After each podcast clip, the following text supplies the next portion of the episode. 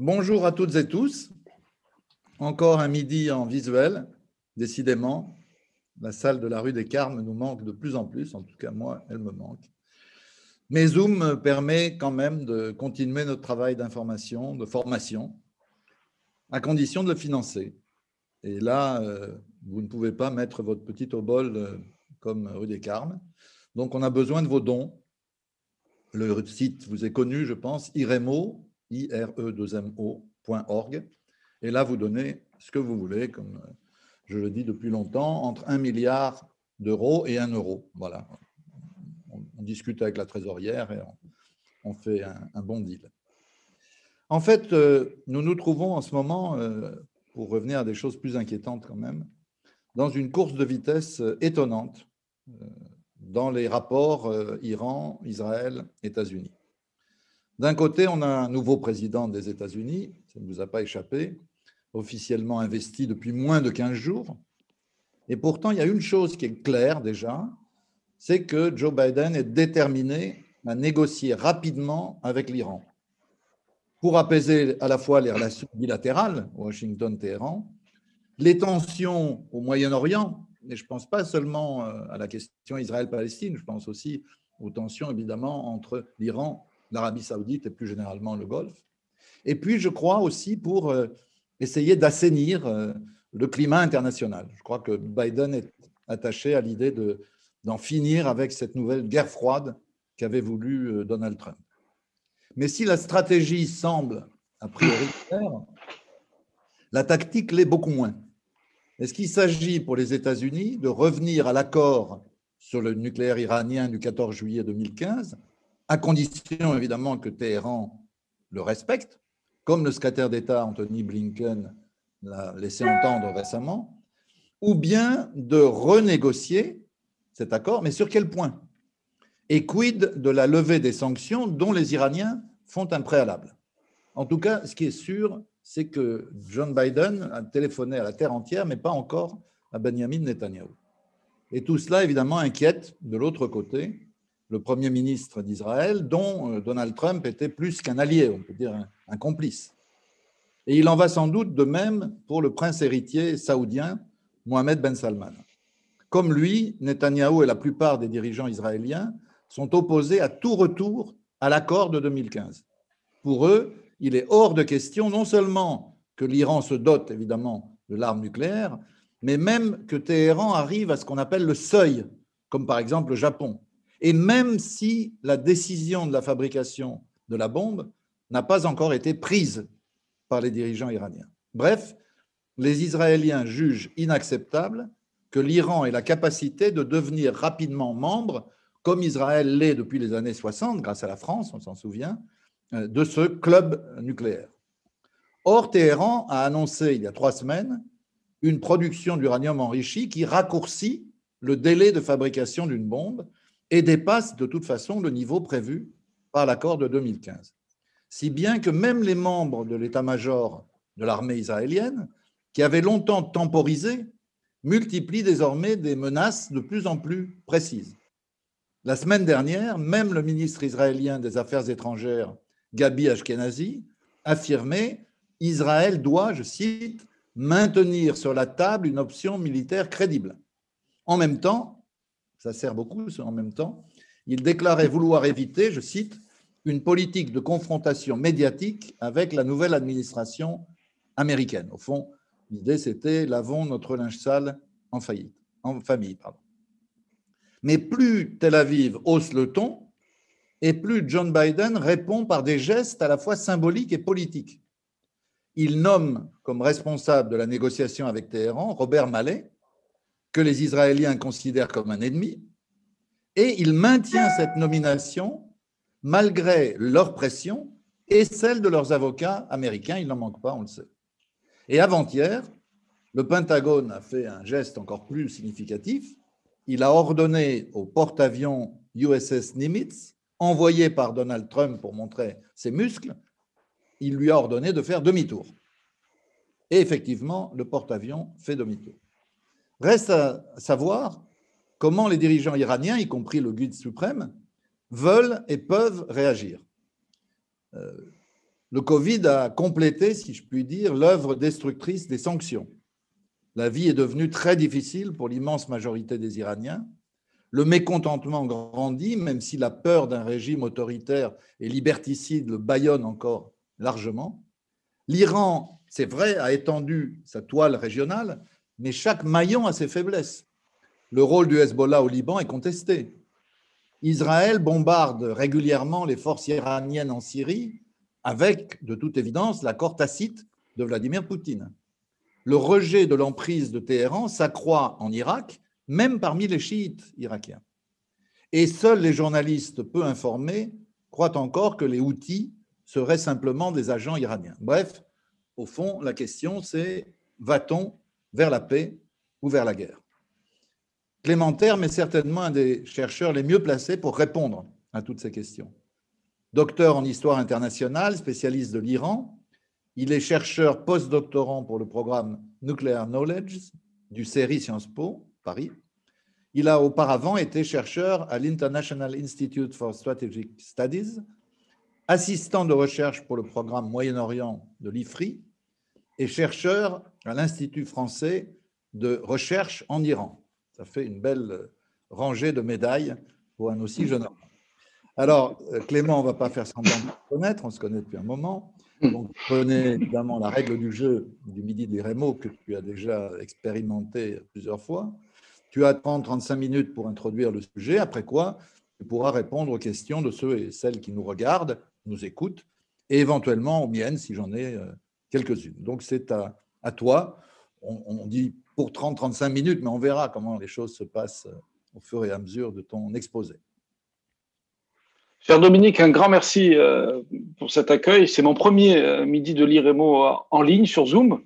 Donc, il y a quand même une nouveauté. Je préférerais également, comme toi, être présent dans les locaux de l'IREMO. Et je tiens à remercier toute l'équipe de l'IREMO et le président Jean-Paul Sagnolo pour l'organisation et nous permettre euh, de continuer et d'élargir l'audience euh, de l'IREMO à travers ces webinars. Les nouveaux défis du pouvoir iranien euh, face à l'administration Biden sont d'abord le défi de, la gestion de la colère populaire. Donc il y a vraiment un mécontentement qui est très fort en Iran, qui, n'est pas lié à l'administration Trump en tant que telle, mais qui a été exacerbé par la crise économique à la suite du retrait américain de l'accord sur le nucléaire en mai 2018.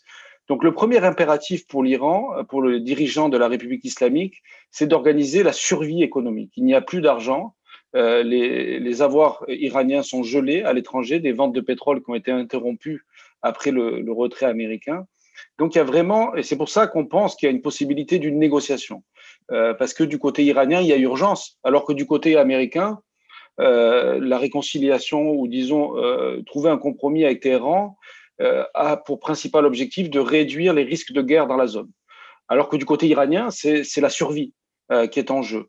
Donc la question, comme il y a des élections en Iran qui vont euh, avoir lieu au mois de juin 2021, c'est est-ce qu'il est possible d'organiser une compétition électorale à l'intérieur du système alors que la majorité de la population ne croit plus en l'alternance entre modérés et conservateurs qu'on connaît euh, depuis les années 90 dans la République islamique d'Iran, avec deux mandats d'un président modéré qui sont souvent suivis de deux mandats d'un président conservateur.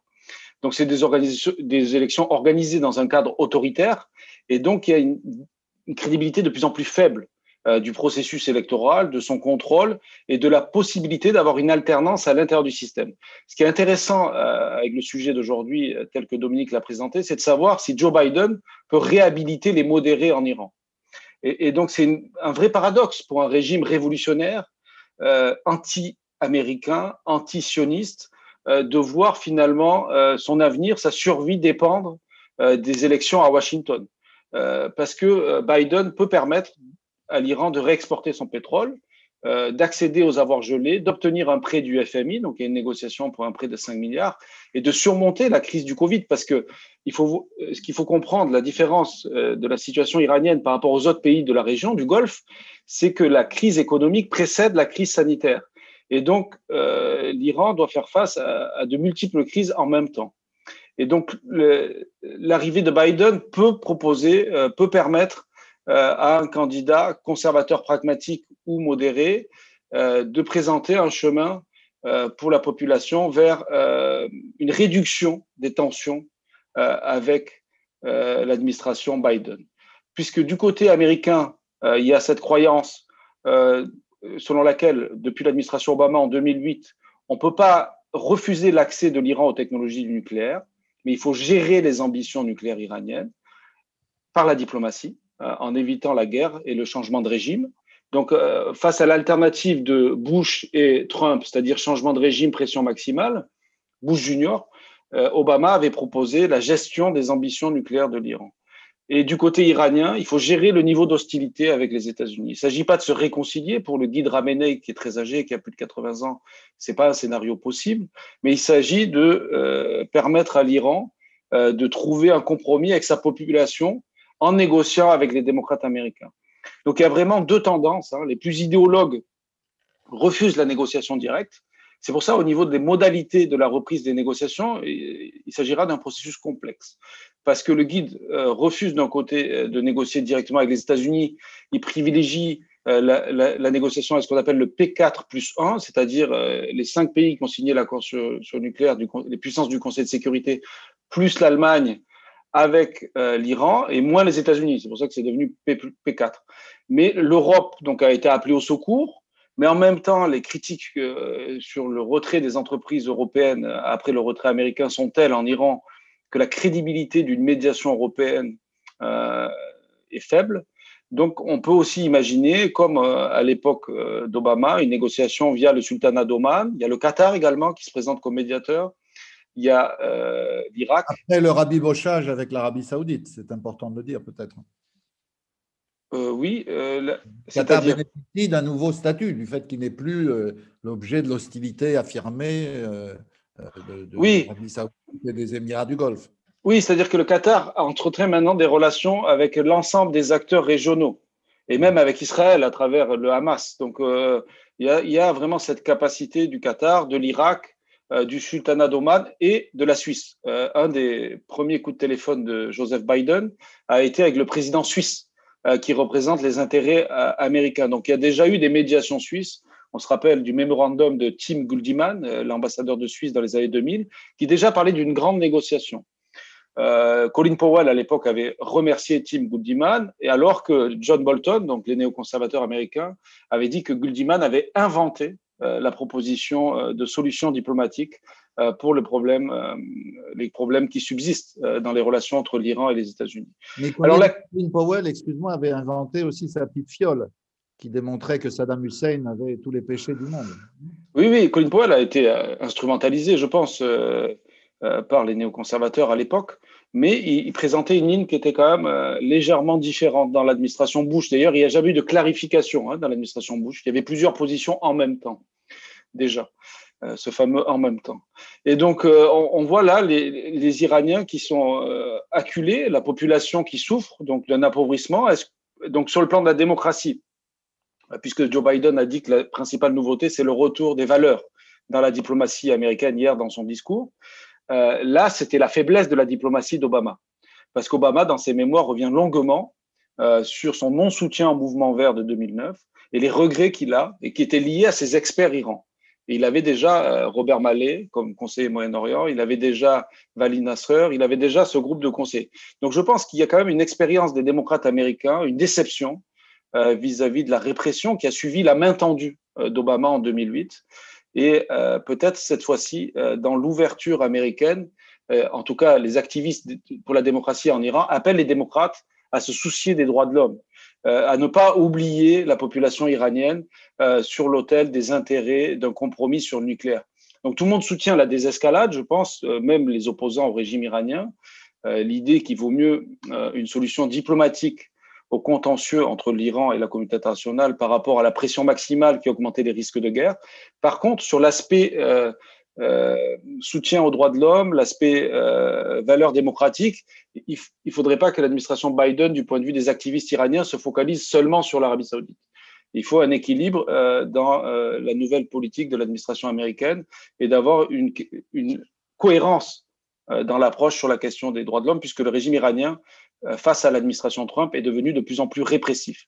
Et donc, pour éviter cette euh, ce processus très négatif pour la démocratisation de l'Iran qui a eu lieu sous l'administration Trump, avec des annonces pour le soutien de la démocratie, mais avec l'effondrement de la classe moyenne, la destruction de la classe moyenne iranienne et l'appauvrissement du pays, qui a conduit finalement à une dégradation des de la situation des droits de l'homme à l'intérieur du pays. Il faut trouver un juste milieu entre la politique d'Obama euh, qui se focalisait exclusivement sur la réelle politique avec l'Iran et euh, la politique de Trump qui se focalisait exclusivement sur euh, l'idéologie anti-iranienne et qui n'était pas productive et qui était une politique erratique et incohérente, puisque tout en affirmant que on, souhaite éviter la guerre, on a observé, et en cela donnant raison au président Obama, une escalade militaire pendant euh, les quatre années euh, de l'administration Trump. Donc c'est vrai qu'il n'y a pas d'alternative à une négociation irano-américaine, si ce n'est la guerre. Donc c'est primordial euh, du point de vue iranien de tenter cette chance, en tout cas du point de vue des modérés et des conservateurs pragmatiques qui vont avoir besoin, puisqu'il y a une élection qui arrive, d'un soutien de la population.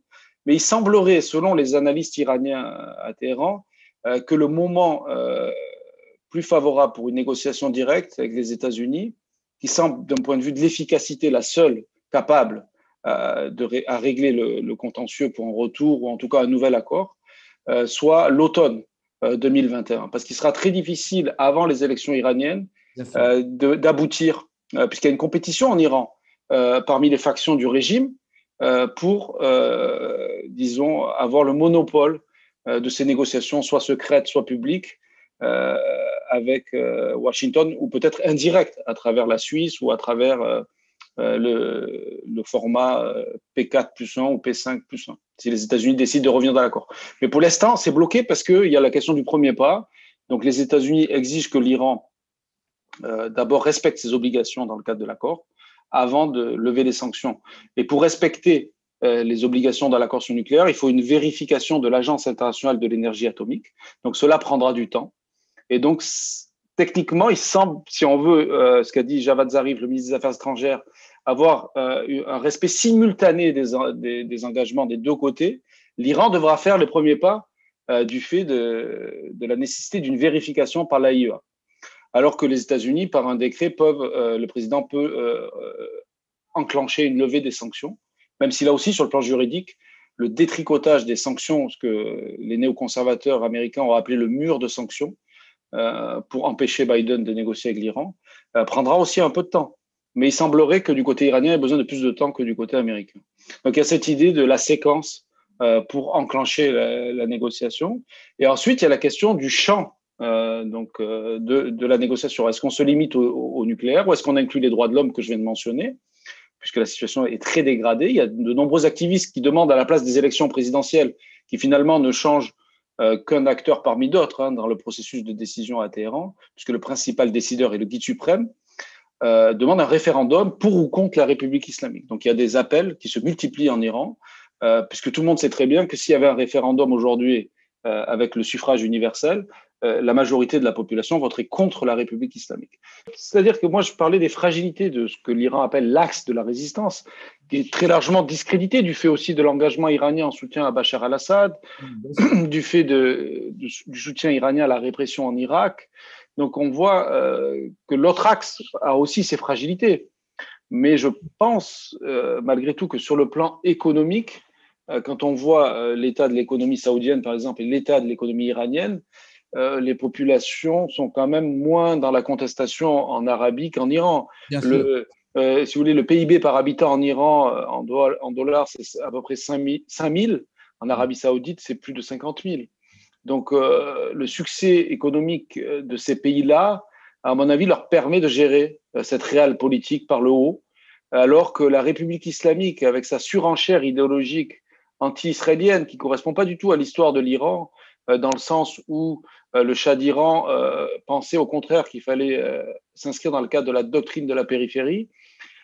cet aspect idéologique de projection de la puissance iranienne à l'extérieur n'est pas accepté à l'intérieur, parce qu'il y a une confusion en Iran entre, et ça c'est une faiblesse de la politique régionale iranienne, entre la défense des intérêts du système, ce que, ce que fait la République islamique, c'est-à-dire de projeter le régime à l'extérieur sur le plan idéologique, et la défense des intérêts nationaux sur le plan économique.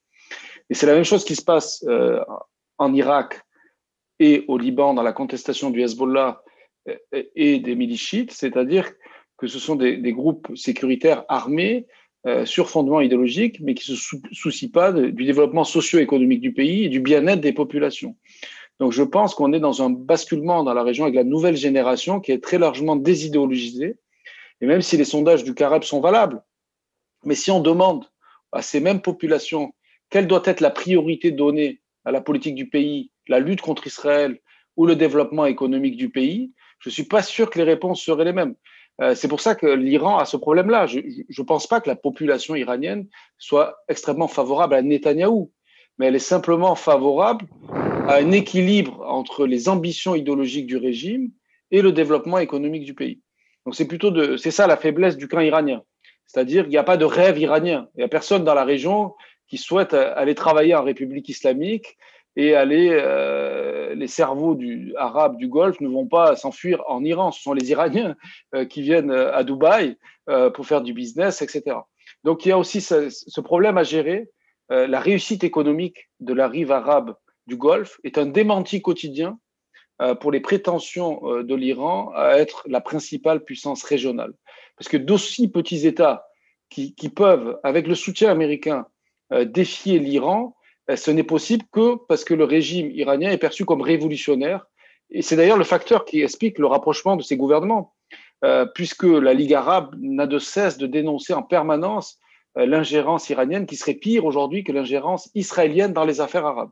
Donc il y a eu ces dernières années ce basculement dans le discours des dirigeants qui est une réalité, qui n'est pas soutenue par la majorité des populations, c'est un fait, mais euh, qui, en tout cas, on l'a vu au Bahreïn, alors que vraiment, je pense qu'il y a un niveau d'hostilité qui est beaucoup plus fort qu'aux Émirats par rapport à la normalisation, mais finalement, il n'y a pas eu non plus euh, une catastrophe pour le roi euh, et la survie de la monarchie bahreïnie, parce que finalement, ce welfare state, cette capacité à assurer le bien-être économique des populations, et on le voit dans la lutte contre le Covid, le succès des Émirats, de Bahreïn par rapport à la République islamique d'Iran aussi, est un élément à prendre en considération, malgré la baisse du prix du pétrole et du contexte dégradé hein, pour l'ensemble de la région. Donc ça, c'est les défis du pouvoir iranien sont donc à la fois internes, c'est le premier, régional avec cette nouvelle réalité, avec les nuances introduites par Dominique sur les fragilités de l'axe euh, arabe pro-israélien, et ensuite sur le plan international, puisque l'Iran, Dominique l'a mentionné rapidement par rapport à la Russie, mais n'a pas de véritables alliés.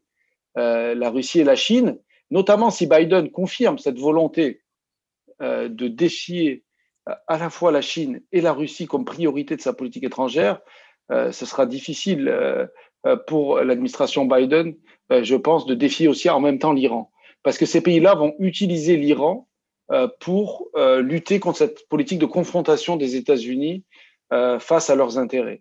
Et donc là, l'Iran, si Biden va vraiment au bout d'une politique tous azimuts de confrontation qui ne soit pas sélective, euh, cela compliquera aussi le multilatéralisme qui est annoncé pour régler euh, la question nucléaire iranienne, parce que Obama le souligne dans ses mémoires, euh, la Russie a joué un rôle extrêmement constructif dans les processus de négociation entre 2013 et 2015, de même que la Chine.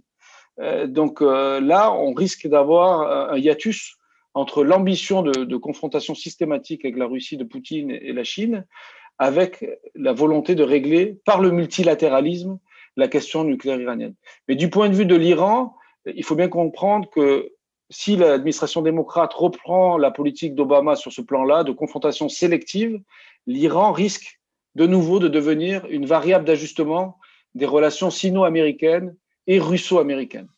Donc, euh, un moyen de marchandage. Et donc, la République islamique, en fait, échoue à réaliser euh, le slogan d'indépendance qui était le cœur euh, de l'idéologie de, la révolution islamique, parce qu'elle confond isolement et indépendance. Et donc là, on l'a vu très clairement dans la guerre au Caucase en novembre 2020, et ça sera mon dernier point, parce qu'on l'aborde pas assez souvent, euh, la guerre entre l'Arménie et l'Azerbaïdjan. Donc on voit la présence israélienne qui s'accentue autour du territoire iranien, à Bakou, avec euh, renforcement de la coopération militaire à la fois avec la Turquie et l'Azerbaïdjan. Et donc là, on voit euh, que pour l'Iran, le fait d'avoir perdu des kilomètres de frontière avec l'Arménie, euh, une frontière qui est désormais contrôlée euh, par l'Azerbaïdjan, c'est un échec. Et l'Iran n'a rien pu faire parce que l'Iran s'aligne sur Moscou il y a aussi le rapport de force qui était défavorable. Donc toutes les puissances étaient opportunistes, c'est-à-dire qu'elles ont pris position plus en faveur de Bakou que Yerevan, parce que le gagnant était connu à l'avance sur le plan militaire. Mais pour l'Iran, c'est vraiment la démonstration que certes, l'Iran est une puissance anti-hégémonique au Moyen-Orient dans le sens où l'Iran va défier l'ordre américain, mais elle est une puissance du statu quo euh, dans l'ancien espace soviétique, puisque l'Iran ne veut pas défier l'ordre russe. Et donc, on a un soutien systématique un alignement systématique de Téhéran sur la politique russe dans cette zone. Et donc, comme la Russie a basculé avec une politique plus équilibrée en faveur de l'Azerbaïdjan dans cette guerre, l'Iran a également basculé. Il y avait aussi des considérations internes qui sont liées au premier point que j'ai développé sur la colère populaire.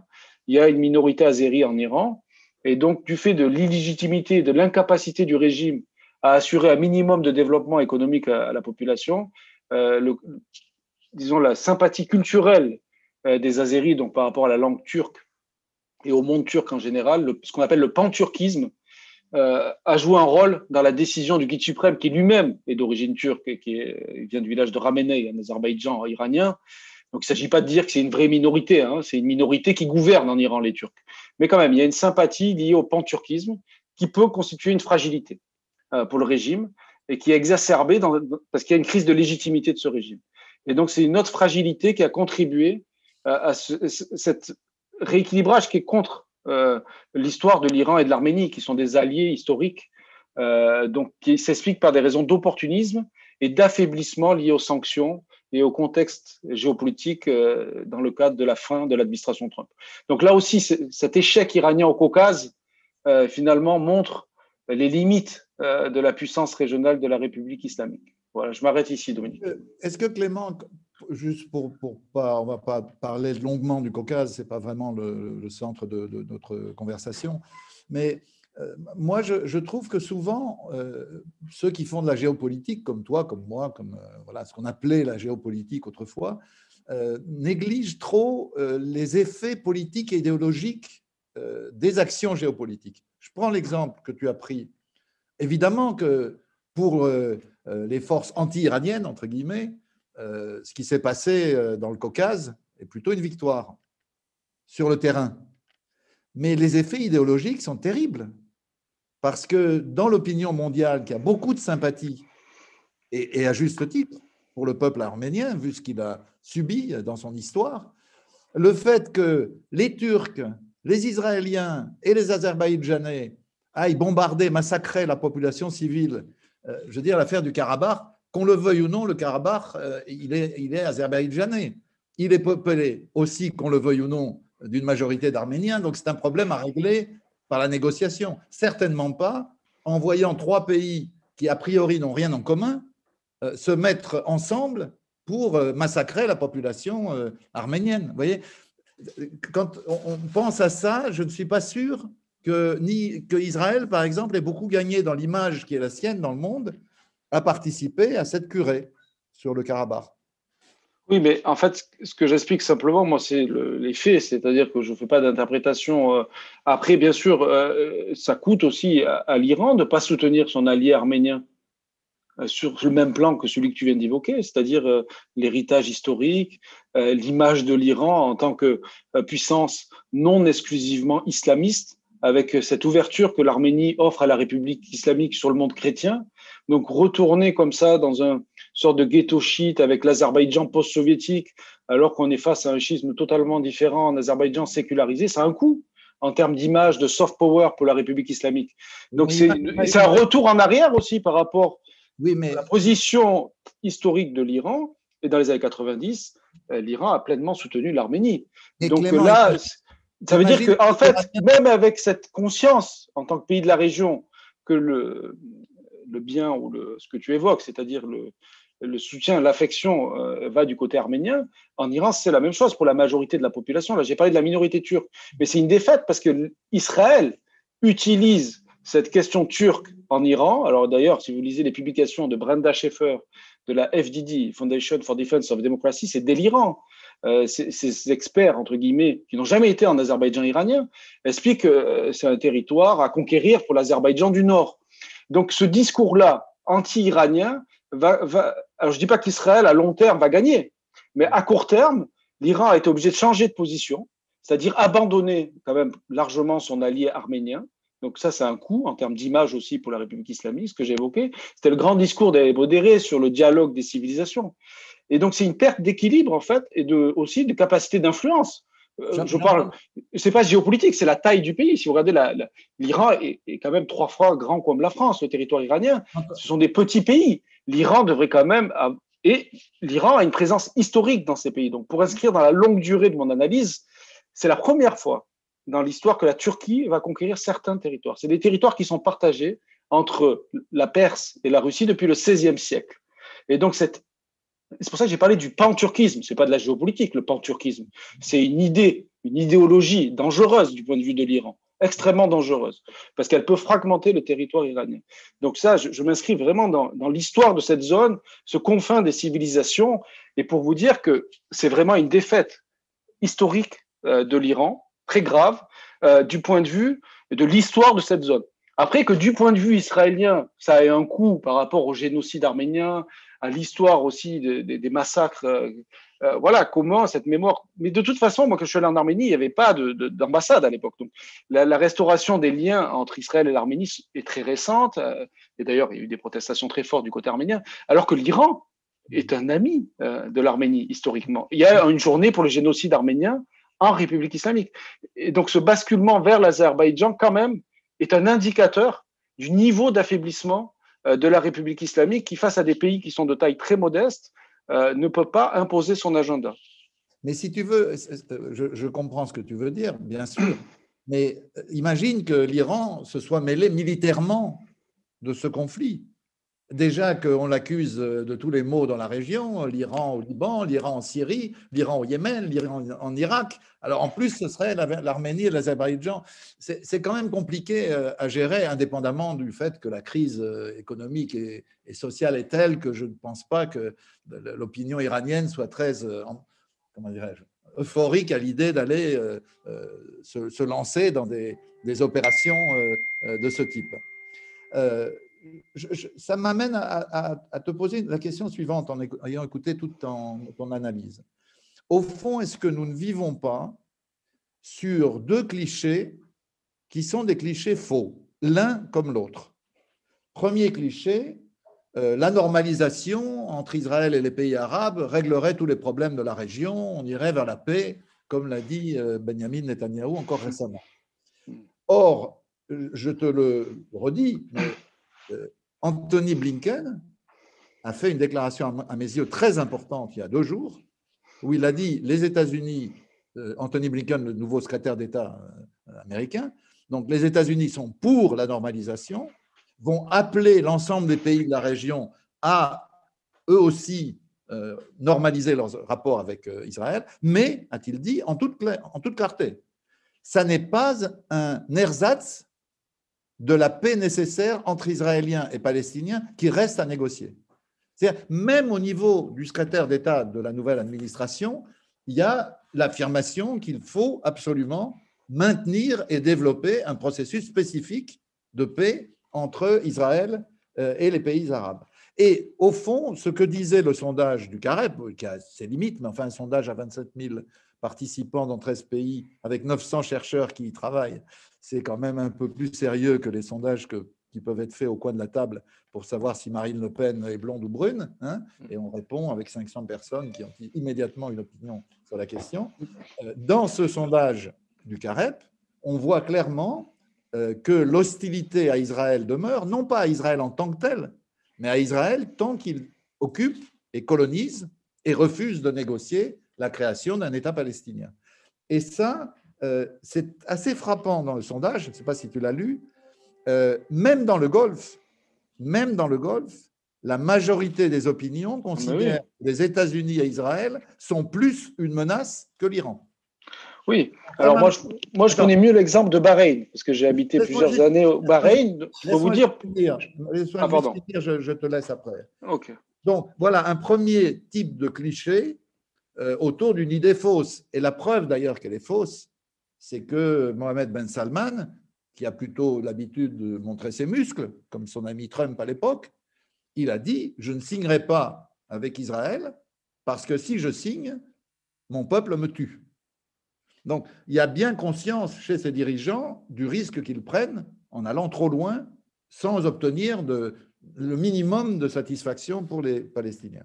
Mais d'un autre côté, euh, le cliché, c'est celui d'un Iran surpuissant, ah que toi-même, à juste titre, tu remets en cause. C'est-à-dire l'Arménie est contesté au Liban dans le cadre de, mm. la contestation du régime confessionnel, mm. la jeunesse en particulier. Euh, les Russes, censés être alliés de Téhéran, laissent Israël bombarder presque tous les jours euh, les forces iraniennes euh, en, Syrie. En Irak, la, fronde anti-iranienne monte, y compris chez les chiites. Euh, quant au Yémen, je l'ai dit, il faut avoir l'esprit très tordu pour imaginer que c'est des milices de Téhéran qui font la guerre à la place des outils. D'ailleurs, de toute façon, comme tu l'as dit, Biden a annoncé que c'en était fini du soutien américain à cette guerre saoudienne au Yémen. Donc, cette menace iranienne, elle est quand même beaucoup moins menaçante que hmm. ne le dit une certaine propagande. D'autant que, comme tu l'as très bien montré, la fragilité du régime a rarement été aussi évidente. Euh, C'était une année catastrophique 2020 pour le régime iranien. C'était vraiment l'année de, toutes les catastrophes. Et donc le problème, c'est qu'un régime aussi affaibli peut tenter, c'est ce que disent les rivaux de l'Iran, hein, les, spécialistes de l'Iran en Arabie Saoudite ou même en Israël, euh, expliquent en fait cette contradiction entre d'un côté ce discours sur la puissance hégémonique iranienne et d'un autre côté le même discours occidental euh, sur le fait que le régime est sur le point de s'effondrer, ce que tu as appelé tout à l'heure la science-fiction. Moi, je parlais simplement, je relatais euh, une pétition d'activisme pro-démocratie parce que souvent, ce qu'on observe dans la gauche ici en Occident et chez les démocrates américains, c'est la fascination pour une forme d'anti-impérialisme de façade de la République islamique, mais qui permet de justifier les violations de droits de l'homme à l'intérieur de l'Iran. Donc on va se soucier des violations en Arabie saoudite, mais pas en Iran.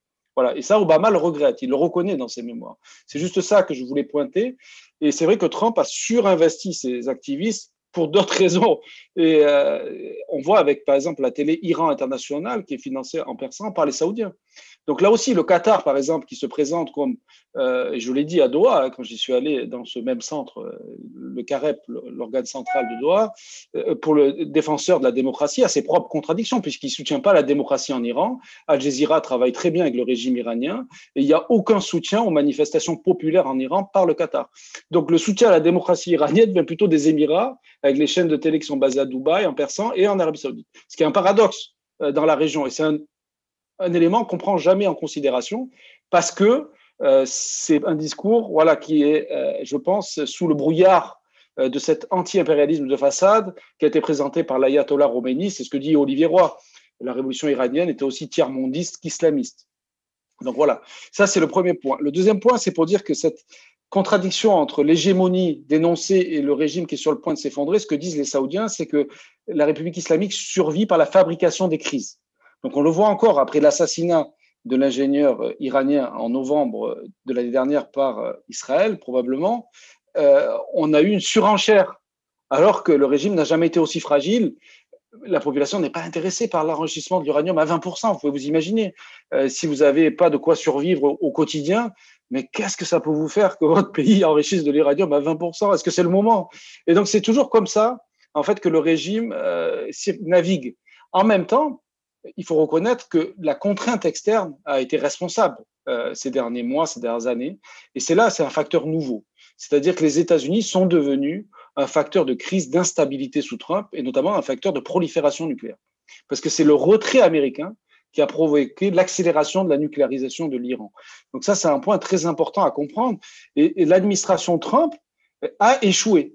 Et donc, ce qui est intéressant et ce qui sera à voir dans la négociation entre les partenaires euh, de l'Iran dans la région et l'administration Biden, notamment Israël et l'Arabie saoudite, c'est est-ce que ces pays vont accepter, une partie des Israéliens l'acceptent déjà, des, analystes israéliens sur l'Iran, euh, que la politique de pression maximale a échoué?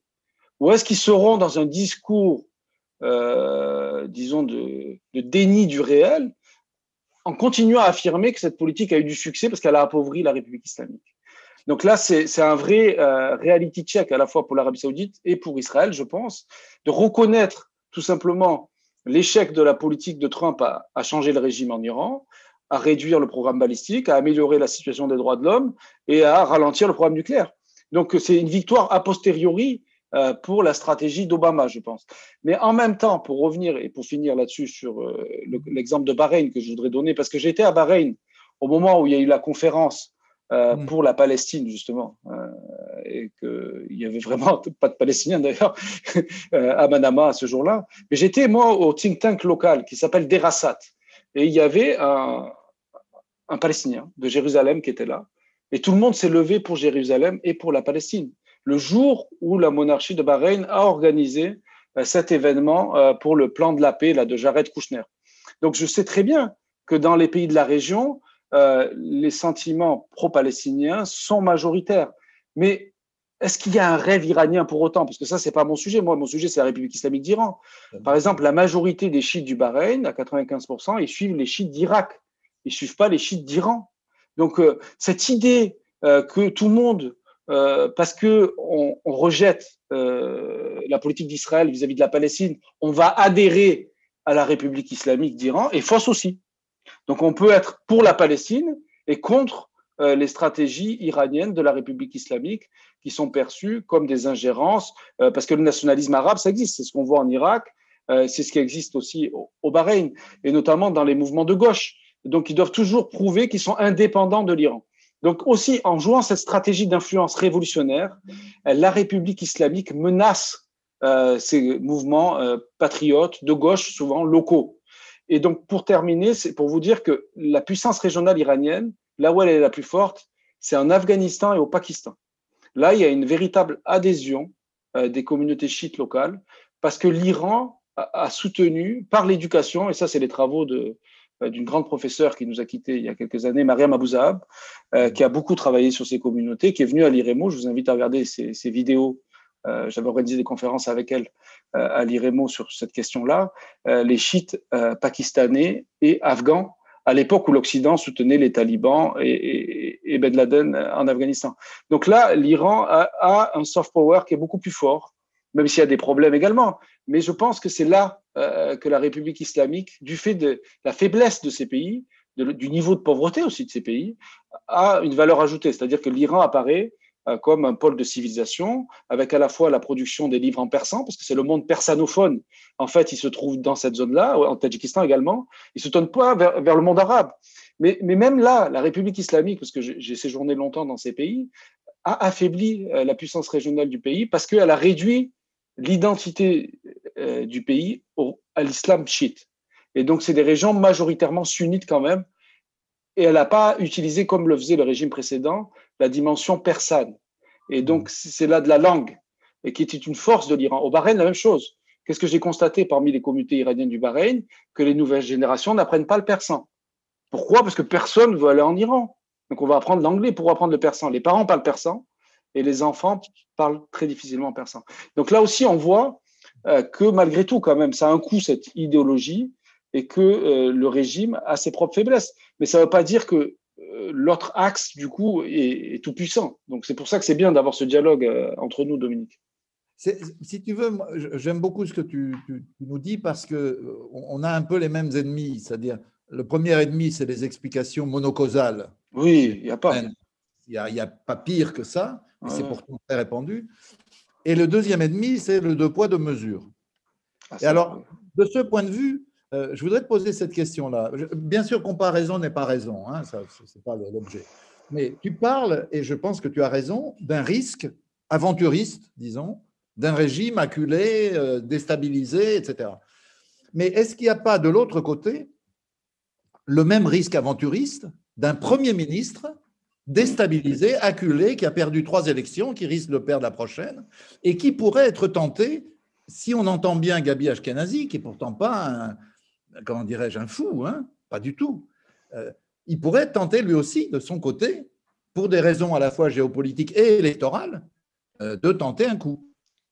Alors, il y a Alors, deux interprétations. Il n'y a, pas deux dangers, quoi. Euh, je ne dis pas c'est les mêmes et je ne compare pas les deux régimes, évidemment, ça n'a rien à voir. Fort heureusement, il n'y a pas des, des, guides suprêmes partout et il n'y en a pas en Israël. En tout cas, ce n'est pas Netanyahou qui sera non. guide suprême de ce pays. Et puis surtout, il y a un débat en Israël. C'est-à-dire, tu l'as dit, il y a ceux qui veulent influencer Washington discrètement, tu l'as dit dans l'introduction, qui sont quand même majoritaires aujourd'hui. Et je pense que l'intelligence collective va faire que euh, c'est cette voie-là qui va être choisie, ou ceux qui, euh, les anciens partisans de Trump qui se sont exprimés ces dernières années de la FDD vont être mis de côté, je pense.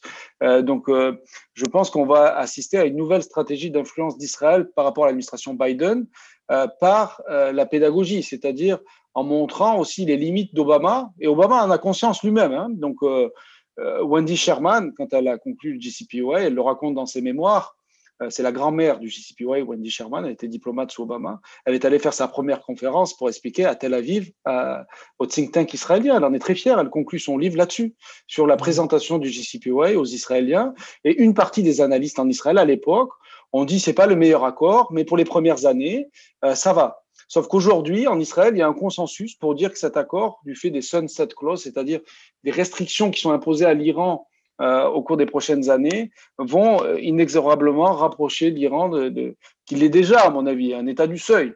Mais donc il y a cette peur qui existe et qui est partagée par l'ensemble de la communauté, euh, disons, l'establishment sécuritaire israélien. Donc là, il y, a, une vraie question.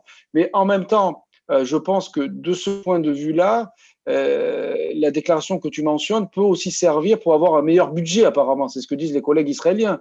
C'est-à-dire que ça pourrait être aussi une stratégie interne pour que le, la Knesset donne plus d'argent aux militaires et euh, face à l'ennemi iranien, euh, une remobilisation budgétaire en soutien.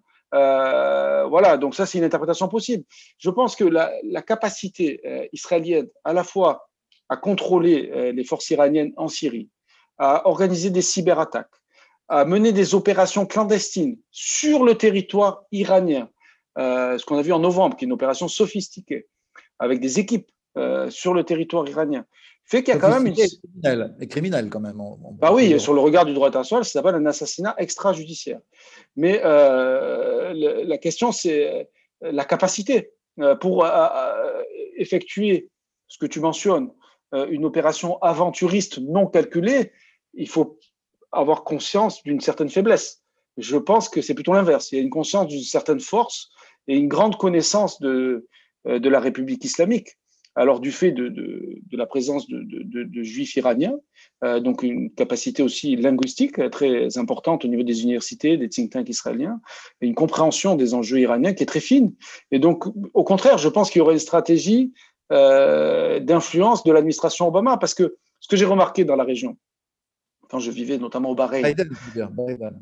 De, oui, de l'administration américaine, c'est-à-dire que euh, personne ne veut faire la guerre avec l'Iran tout le monde veut que l'autre le fasse à sa place. Donc les Saoudiens rêvent qu'Israël fasse la guerre à l'Iran à sa place. Israël rêve que les Américains fassent la guerre à sa place. Et les Américains veulent faire la guerre à la place de personne. Donc euh, pour l'instant, pour l'instant, euh, voilà, c'est ça. Donc c'est pour ça qu'il y avait un danger quand Trump était là. C'est-à-dire que ce qu'on craignait, c'est qu'Obama, qui a bloqué des interventions israéliennes à de nombreuses reprises, euh, n'étant plus là, euh, Trump valide. Mais ce qu'on a observé finalement, c'est que personne n'a voulu prendre le leadership euh, sur une telle intervention, même s'il y a une rhétorique qui existe depuis longtemps. Hein. Mais si on reprend la période 2005-2010, finalement, qui était le, la fin de Bush et le début d'Obama, et les premiers contacts entre l'Iran et les États-Unis, euh, Israël a une politique très logique. C'est-à-dire que dès qu'il y a une nucléarisation de l'Iran qui s'accélère, euh, il y a des assassinats ciblés, des opérations de destruction, donc de sabotage, comme on a vu l'été dernier à Natanz, euh, voilà, qui sont organisées ils ont des capacités d'intervention sur leur sujet de préoccupation. Donc, comme ils disent, ils, nient leur intervention, mais ils disent soit nous avons des anges gardiens, soit c'est nous qui l'avons fait. Donc, c'est ça le, discours israélien. Donc, je ne crois pas qu'il y ait une, un sentiment de perte de contrôle. Non, mais si tu veux, euh, je te pose la question très sérieusement. On, on, tu imagines comme un scénario possible une, une fuite en avant aventuriste euh, d'une partie de la direction iranienne. Une partie de la direction iranienne. Oui, c'est ça, des bases d'Aran. C'est un risque. Mais, une vengeance aussi contre Soleimani, parce qu'il y a sûr. dossiers qui se sont accumulés sous Trump. Bien et donc, sûr. il y a des contentieux qui demeurent. Et donc, ça, c'est dangereux pour le début de Biden. Mais ils n'ont pas réagi à Trump, les Iraniens, non. grosso modo. Non. Mais Trump n'a pas réagi à l'Iran aussi. Il faut se rappeler, voilà. quand il y a eu la frappe contre les installations saoudiennes d'énergie, euh, Aramco, on attendait une frappe américaine. Et Trump. Mais il faut le souligner, n'est pas tombé dans ce panneau-là. On est d'accord, mais si tu prends euh, la même hypothèse du côté israélien. Qu'est-ce qui est du domaine du blabla pour avoir du pognon, pour avoir euh, de l'argent, des budgets Qu'est-ce qui est réellement danger? Parce que moi, je me souviens, hmm. et là-dessus, on a tous les éléments aujourd'hui, ça, n'est plus des, des, hypothèses. On sait que pendant la guerre de Kippour, le gouvernement israélien, les archives l'ont montré, a discuté de l'utilisation de l'arme nucléaire proposée par Moshe Dayan et bloquée par Golda Meir à la demande des Américains. Et on sait qu'en 2014 ou 15, ça se discute, paraît-il, euh, Netanyahou avait donné l'ordre de bombarder en Iran et que c'est son état-major qui a dit non, vous n'avez pas le droit de décider seul d'une opération de ce type, il faut une réunion du cabinet de sécurité au moins et du gouvernement a priori. Et donc, qu'est-ce qui est bluff Qu'est-ce qui est réellement danger aventuriste C'est difficile à dire quand même.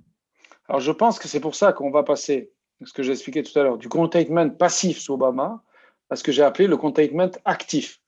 Euh, parce qu'ils ont l'expérience euh, de la période Obama et des interventions israéliennes. Vous vous rappelez, Netanyahu est allé au Congrès américain, il a humilié Obama, etc. Donc il y a eu euh, ces interventions-là. Le Congrès n'est pas républicain cette fois. Donc ce sera beaucoup plus difficile pour Israël d'intervenir. Mais en même temps, il y a ce que tu évoques, c'est-à-dire les relations entre les dirigeants, entre Trump et Netanyahu. Mais ce que j'entends de mes collègues israéliens, c'est qu'il y a les relations entre d'État à État. Et donc je crois assez que, ayant l'expérience d'Obama, vu que ce sont les mêmes pour la plupart, qui vont gérer les dossiers. Euh, et de Trump, et, l'expérience de Trump oui, l'expérience de Trump qui n'a pas abouti. C'est-à-dire qu'il y a une partie de l'establishment sécuritaire israélien qui aussi prend conscience qu'une stratégie de faucon ne produit pas de résultats avec la République islamique. Donc, ils vont essayer, dans le cadre fixé par Biden, de défendre les intérêts d'Israël. Le problème, c'est que l'objectif qui est assigné à Israël, c'est-à-dire d'empêcher que l'Iran devienne un État du seuil, euh, à mon avis, n'est pas réalisable tout simplement parce que l'Iran l'est déjà. Donc, euh, c'est ça qui m'inquiète. C'est-à-dire, quand on poursuit un objectif et qu'on ne peut pas l'atteindre, c'est vrai qu'il y a un danger. Mais en même temps, je pense que l'administration Biden sera quand même plus pro-israélienne que l'administration Obama. Donc, euh, paradoxalement, je pense qu'il y aura une prise en compte des préoccupations israéliennes. Par exemple, cette idée de grand bargain. Souvent, on présente euh, cette idée de nucléaire élargi comme une idée israélienne. C'est une idée arabe des Émirats et de l'Arabie saoudite qui, du fait de leur proximité avec l'Iran, ont peur des missiles iraniens. Euh, pour Israël, euh, c'est un problème, les missiles iraniens, parce que la portée atteint Israël, c'est d'ailleurs l'objectif de la République islamique, mais c'est pas aussi important que le nucléaire. Donc il y a une peur aussi en Israël que l'élargissement aux autres dossiers, ça c'est une divergence de l'axe que tu critiques, l'axe israélo-golfien, le nouvel axe, euh, c'est-à-dire que les pays comme les Émirats et l'Arabie se focalisent sur les missiles, mais Israël se focalise exclusivement sur le nucléaire. Et la politique régionale iranienne, qui est aussi une préoccupation pour les Émirats et l'Arabie saoudite, n'est pas une préoccupation imminente pour Israël qui peut traiter cette question, comme tu l'as évoqué, en Syrie avec l'accord des Russes. Donc, euh, c'est vraiment la focalisation sur le nucléaire pour Israël. C'est ça le, sujet. Quand on parle avec les, les, experts israéliens, on a la sensation que, en fait, la plus grande peur qu'ils ont, ce sont les missiles du Hezbollah, qui aujourd'hui pourraient atteindre non seulement le nord d'Israël, comme en 2006, mais tout le territoire. Or, à l'époque, tu le sais évidemment, 500 euh, 000 Israéliens du nord s'étaient déplacés vers le centre et le sud du pays pour ne pas prendre euh, sur la tête les missiles qui tombaient, qui n'étaient pas des missiles très nombreux et très puissants à l'époque, mais aujourd'hui ils sont beaucoup plus nombreux, beaucoup plus puissants. Et où est-ce qu'on va aller se cacher euh, puisque jusqu'à Elat, euh, ces missiles peuvent. Euh, donc j'ai l'impression qu'il y a un, autre aspect de la, menace que ressentent les Israéliens, qui est celle-là, d'autant qu'il n'y a pas du tout d'abri, il n'y a pas de métro à Jérusalem, il n'y a pas de métro à Tel Aviv. il y a, les, installations qui existent chez nous naturellement en cas de guerre, des installations civiles qui protègent la population, elles n'existent pas en Israël. C'est pour ça que les, collègues euh, qui sont des experts de l'Iran en Israël font des blagues. Ils disent que Israël devrait adopter pour les quatre prochaines années la stratégie iranienne sous Trump de patience stratégique. C'est-à-dire d'attendre qu'il y ait un nouveau dirigeant à Washington plus favorable aux, intérêts israéliens. Donc, ils partagent hein, tes, préoccupations. Peut-être que l'IREMO pourrait t'envoyer là-bas pour, pour, faire euh, une opération de médiation. Voilà. On, pourrait faire du track to diplomacy. Euh, j'ai euh, un ami qui s'appelle Walid qui te pose deux questions. Je te les, pose. Euh, autour de l'idée de géopolitique d'autrefois que j'ai tout à l'heure mentionné. Mm-hmm. Euh, ça a certainement fait plaisir à Bertrand Badi s'il nous écoute. Donc, géopolitique d'autrefois, disais-je, avec l'assentiment de Bertrand Badi, certainement. il nous demande est-ce que ce n'est pas les sociétés de la région et de l'Iran qui vont faire la géopolitique de demain? Ça me paraît une belle question. En fait, le problème, c'est que ce sont des régimes non démocratiques, à part Israël. Et bon, sur la démocratie israélienne, je te laisserai euh, développer. Mais euh, en tout cas, euh, c'est pour ça que je parlais du point de vue des dirigeants, parce que le problème, c'est que bien sûr que les Iraniens, la majorité de l'opinion publique est plutôt favorable à Israël, est plutôt anti-arabe. Donc la, politique de la République islamique est contraire aux intérêts nationaux tels que perçus par la population. C'est pour ça que dans mon dernier livre, L'Iran et ses rivaux, je, me fais un peu de pub, je parlais d'émergence d'un nouveau patriotisme économique par le bas. Mm. Et euh, c'était pour montrer que la synthèse islamo-nationaliste euh, de la République islamique, en fait, est un échec. Olivier Roy l'a montré hein, dès, son livre. L'échec de l'islam politique a été mal compris. Il était basé sur l'exemple iranien, parce qu'Olivier Roy est, spécialiste du monde persan. Donc c'est pour ça qu'il est souvent très euh, incompris par les spécialistes du Moyen-Orient arabe. Mais c'est pour vous dire que, bien sûr qu'à long terme, ce qu'on appelle les forces profondes en histoire, donc moi je suis pas du tout dans la géopolitique, je suis historien, c'est pour ça que tout à l'heure j'ai parlé du panturquisme. Euh, c'était une, et c'est un échec euh, pour l'Iran, ce panturquisme qui émerge à ses frontières. Et c'est pas géopolitique, c'est les forces profondes de l'histoire. Alors, bien sûr que euh, dans la région, la transformation, en tout cas pour l'Iran socio-culturel du pays, on espère peut aboutir. En même temps, il y a la nature des régimes politiques qu'il faut étudier. Donc, le Shah d'Iran, moi, c'est mon sujet, c'est l'Iran, a voulu réformer dans une position de faiblesse en 78, sous la pression de Jimmy Carter ça a conduit à, l'effondrement de son régime. L'ayatollah Gorbatchev a voulu réformer l'URSS dans une position de faiblesse. Ça a conduit à l'effondrement de son régime. Ramenei, il sait tout ça. Il a étudié. Ils ont étudié. Donc, ils ne veulent pas réformer dans une position de faiblesse. D'où le risque de surenchère. Et c'est pour ça qu'ils tuent de plus en plus. Il y a une répression qui est de plus en plus mortelle. On tire à balles réelles sur des, jeunes gens qui sortent dans la rue pour crier leur colère. Et donc, la République islamique est acculée par les classes populaires euh, qui, qui, sont asphyxiées par un régime qui veut couper sa population du reste du monde et qui veut enfermer. Donc bien sûr que la société iranienne pousse, c'était le pari d'Obama. En même temps, euh, quels sont les outils qu'on peut utiliser euh, du point de vue des, quand on analyse les politiques occidentales? Il y a les sanctions, il y a euh, les menaces de guerre, euh, et finalement elles sont contre-productives. On l'a vu en Irak dans les années 90. C'est le documentaire là, de France 5 sur la destruction d'une nation le montre très bien. Et Trump a, a, voilà, remarquable. Et on peut, le, on peut le revoir sur replay. Voilà, c'est ça. Il faut le regarder parce que hein. on peut en tirer des leçons euh, pour la politique de pression maximale qui a détruit la nation iranienne. Donc euh, c'est la destruction d'une nation au nom euh, de la défense de la démocratie. On l'a vu en Irak aussi en 2003. Donc il faut se méfier de quand les, stratèges occidentaux, il ne s'agit pas de géopolitique ou d'opposer les uns et les autres, euh, je pense qu'il faut analyser par le haut et par le bas. Euh, Bertrand Badi, d'ailleurs, se contredit souvent. Il dit l'affaiblissement des États-Unis. Moi, je, le taquine souvent. Je lui dis, mais du point de vue de, quelqu'un dans la rue en Iran, s'il écoute vos théories, il va rigoler. Euh, il y a un changement d'administration aux États-Unis et, l'économie iranienne s'effondre. Donc, c'est la superpuissance américaine. Parce qu'il ne prend pas le côté business. C'est-à-dire qu'aujourd'hui, euh, les analystes en sciences sociales, ils n'intègrent pas, beaucoup la variable économique. Et ça, c'est un autre aspect que moi j'amène, et je pense qu'il est décisif et qui est de plus en plus une préoccupation quotidienne des populations, c'est la volonté de désidéologiser euh, les stratégies. Mais le problème, c'est qu'il n'y a pas de proposition en faveur. Il y a une proposition contre, ça on l'a bien étudié avec, dans des séminaires avec Olivier Roy, cette demande de technocrates, de normalisation économique, de gouvernance, de transparence, pour parler la langue, si vous voulez, des, des organisations internationales, ne se traduit pas par un projet politique. Et c'est ça les limites euh, des mouvements qu'on observe dans la région en ce moment, de contestation par le bas euh, des choix des gouvernements. Mais en tout cas, le fait qu'il y ait des régimes autoritaires ne permet pas, en tant qu'analyste, de privilégier exclusivement les préférences de la population.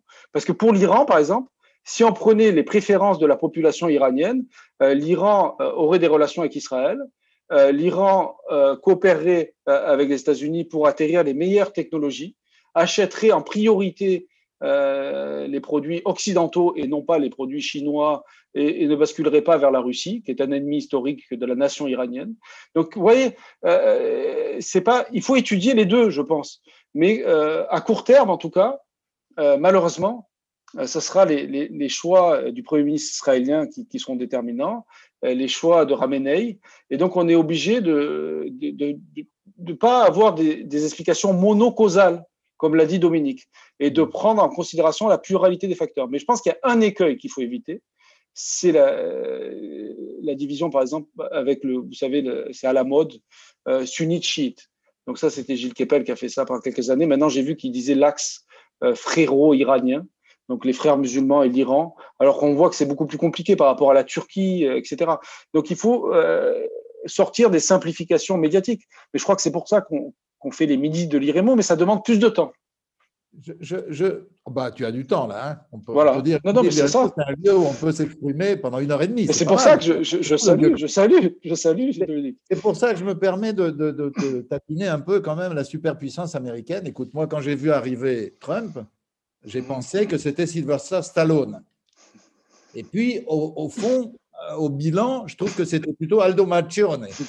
Il a fait le malin, mais regarde quel rôle ont joué les États-Unis, à part, comme tu l'as dit très bien, de déstabiliser partout, leur puissance de feu, si j'ose dire, en Syrie ou en Irak ou au Yémen, où, où elle est, je veux dire. On, a même euh, quand même une administration américaine qui se retire d'Afghanistan et que les talibans humilient en faisant des attentats au moment même où ils retirent les derniers soldats américains. Enfin, je veux dire, je ne vois pas dans tout ça, je, suis Bertrand Badi euh, par principe, mais aussi parce que je trouve qu'il a raison. Dire, où est la puissance américaine là-dedans? Oui, mais c'est pas parce que, euh, alors peut-être euh, pour nuancer, parce qu'évidemment que les États-Unis, il y a eu un mythe, la fin de l'histoire, Fukuyama, etc., qu'il faut critiquer. mais en même temps, c'est plutôt l'échec des interventions militaires américaines. Ça, je crois que la leçon a été retenue.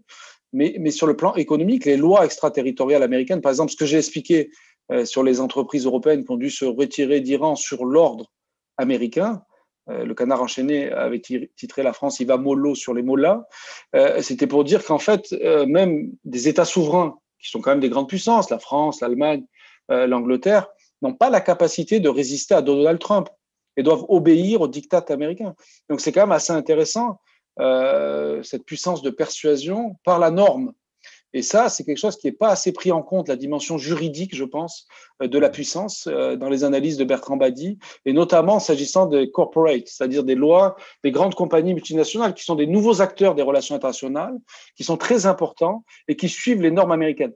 Et, pour vous dire, ça va même avoir une influence sur les choix de la Chine et de la Russie, notamment pour les grands projets pétroliers, gaziers, où l'accès au dollar reste une force incroyable des États-Unis.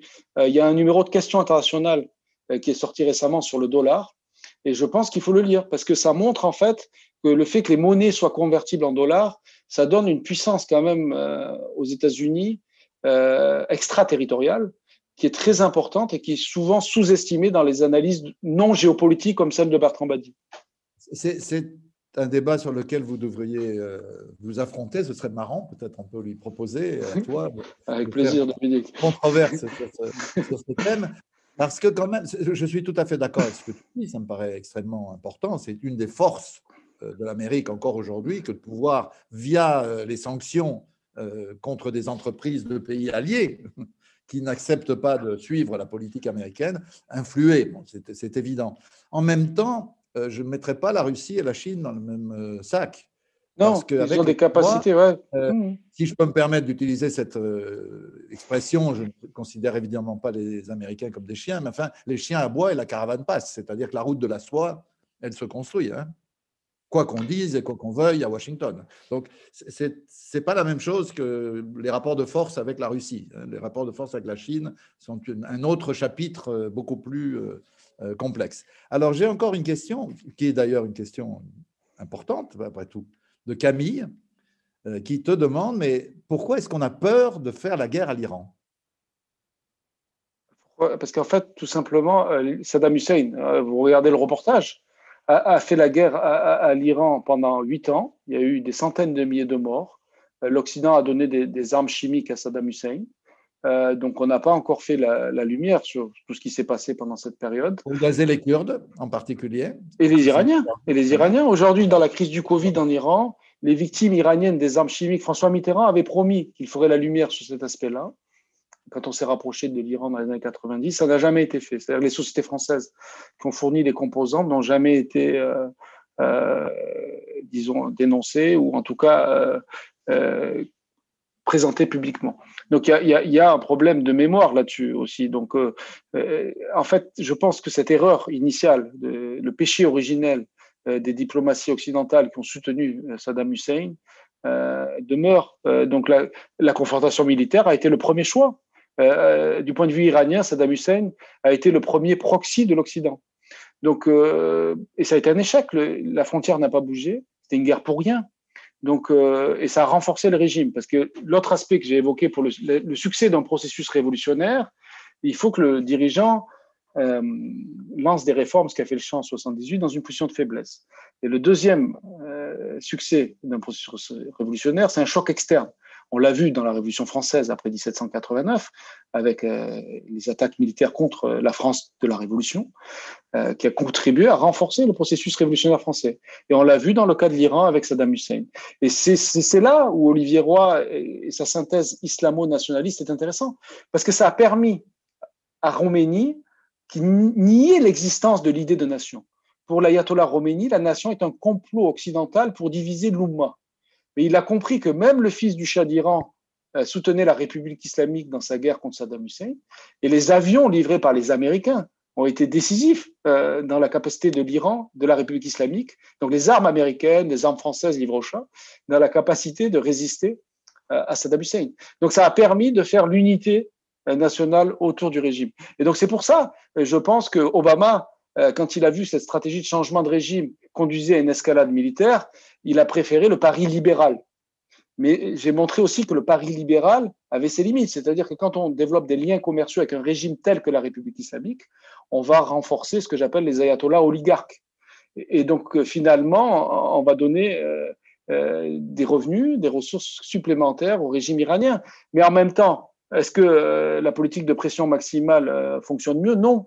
Donc, entre deux mots, euh, voilà, il faut choisir le moindre. Je pense que, et c'est pour ça que je suis quand même assez convaincu et assez optimiste sur le fait que les États de la région et même l'Arabie Saoudite et Israël peuvent trouver leur intérêt euh, à, la nouvelle stratégie de Biden, parce que tout le monde a eu peur dans la région d'un risque d'escalade militaire sous l'administration Trump.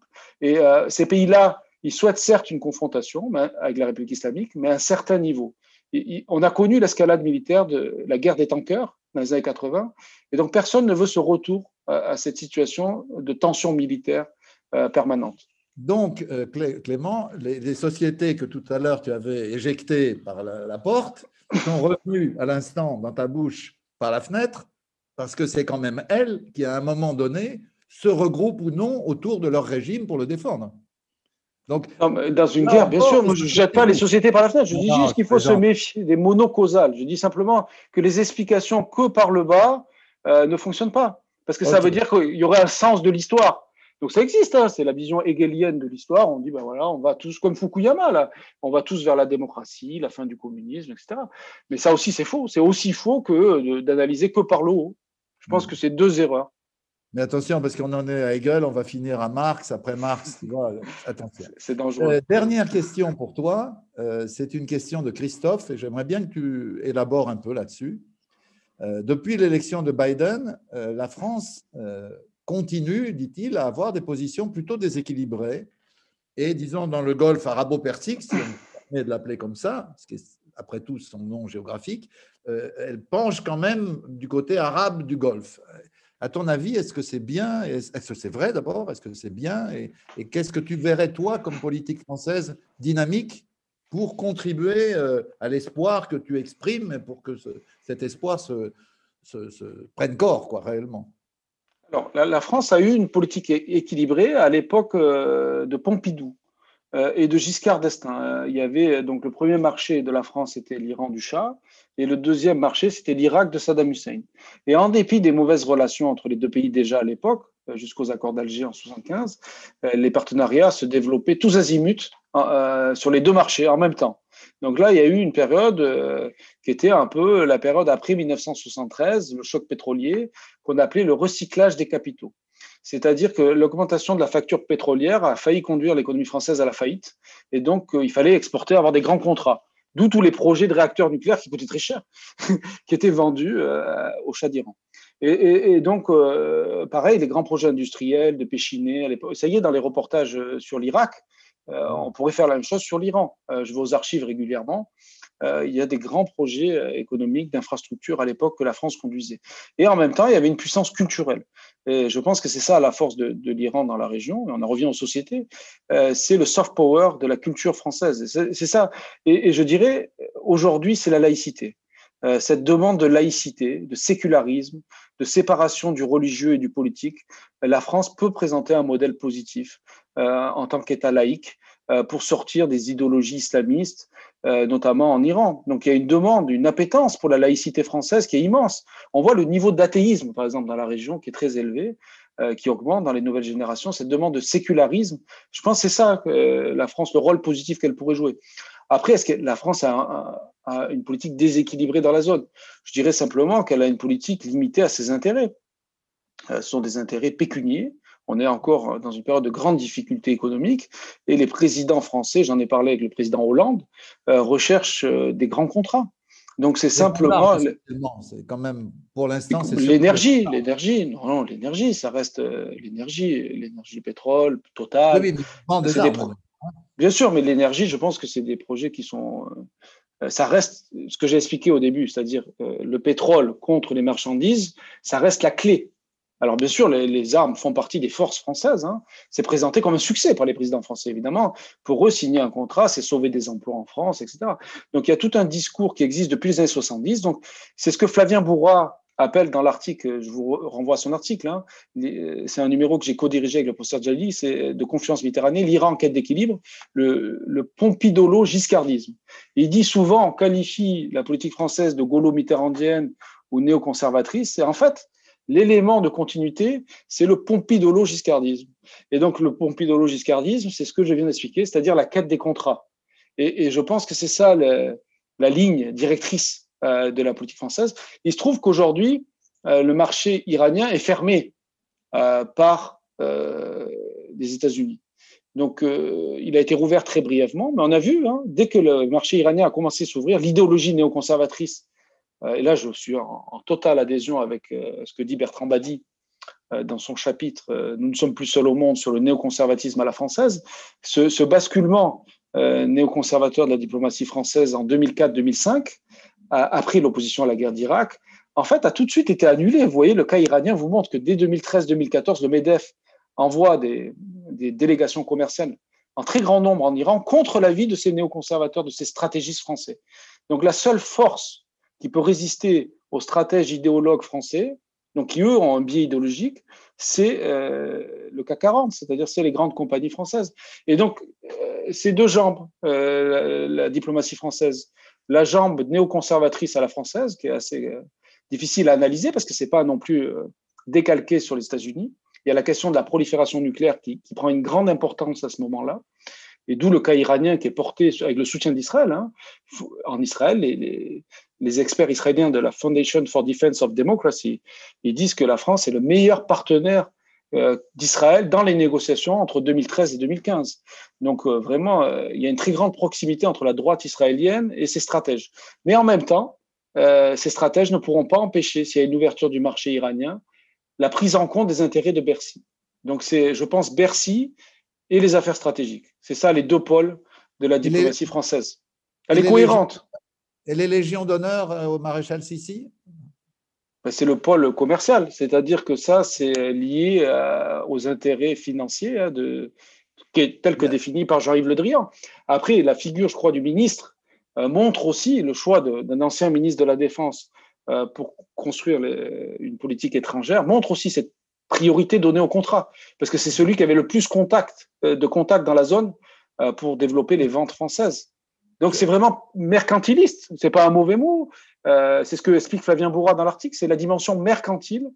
Et souvent, on a des querelles d'idées euh, que je, je l'ai dit, hein, je partage totalement l'analyse de Bertrand Badi là-dessus, euh, à 150%, parce que je l'ai vécu quand j'étais en Iran moi-même, à l'Institut français à Téhéran.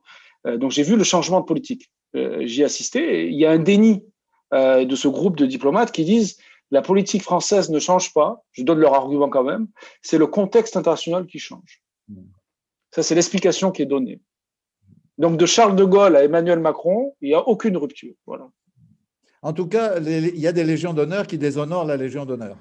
Ça, c'est quand même un problème, au-delà des ventes d'armes. Mais Bachar al-Assad l'avait eu, la, Légion d'honneur. Oui, par exemple. Euh, Sissi l'a eu aussi. Euh, J'aimerais bien qu'on la donne à Avrambourg, par exemple, pour changer un peu. Écoute, avant de te remercier, je voudrais juste faire une observation qui, est plutôt réconfortante. Elle va dans ton sens d'ailleurs. Euh, il y a eu deux enquêtes, donc, celle du CAREP dont j'ai parlé, mais une autre dont personne n'a parlé, euh, qui date d'il y a quelques mois en Israël. Et ces deux enquêtes aboutissent aux mêmes conclusions dans, en Israël et dans les pays arabes. C'est qu'aujourd'hui, une majorité de citoyens veulent la séparation de l'Église et de l'État. Pour les pays arabes, c'est une révolution, mais pour Israël aussi, c'est une révolution. Et à mon avis, c'est une révolution qui, même si elle n'a pas les contours de la laïcité à la française dans ses, excès, disons parfois, mais fondamentalement, c'est un élément de progrès de toute évidence. Alors, je dis juste un petit point de chiffrer pour l'Iran, parce que c'est une conférence sur l'Iran. 80% des Iraniens, selon une enquête d'une université néerlandaise, croient en Dieu, mais seulement 36% se disent chiites, du haut décimain. Donc vous imaginez pour le régime, c'est-à-dire qu'il se revendique de la religion officielle de la République islamique. Et, deux tiers, et deux tiers, les deux tiers des Iraniens se prononcent pour la sécularisation, la séparation du religieux et du politique. Et imagine qu'en France, selon une enquête d'il y a trois ou quatre ans, un tiers des gens qui se disent chrétiens expliquent qu'ils ne croient pas en Dieu. Voilà. C'est là qu'on voit l'extraordinaire euh, confusion peut exister entre religion, tradition, euh, folklore, euh, culture, euh, voilà. Oui, parce qu'il y a la. Souvent, on confond en Occident la religiosité populaire et l'islamisme, l'idéologisation de la religion, la politisation du religieux. Et donc, par exemple, en Iran, il y a beaucoup de superstitions, etc., un folklore autour de la religion. Euh, par le bas, mais c'est une religiosité populaire. C'est pas du tout la, religion officielle euh, imposée par la théocratie iranienne. Donc on, va, on va expliquer ça un jour à Gilles Kepel. Hmm. Aujourd'hui, la majorité des Arabes et des Israéliens veulent la séparation de l'Église euh, ou de la synagogue et de l'État. Je te remercie infiniment, c'était tout à fait passionnant, comme toujours. on pense à un débat entre Badi et toi va te préparer parce que Merci Dominique. Tu as des arguments. Hein. et, à bientôt. À, bientôt. un petit coup de main, un petit don sur le site de l'IREMO pour pouvoir euh, nous aider à financer tous ces, tous ces débats euh, en ligne en attendant de se retrouver euh, en présentiel. Voilà, en présentiel. Quelle horreur. À bientôt. Merci Dominique.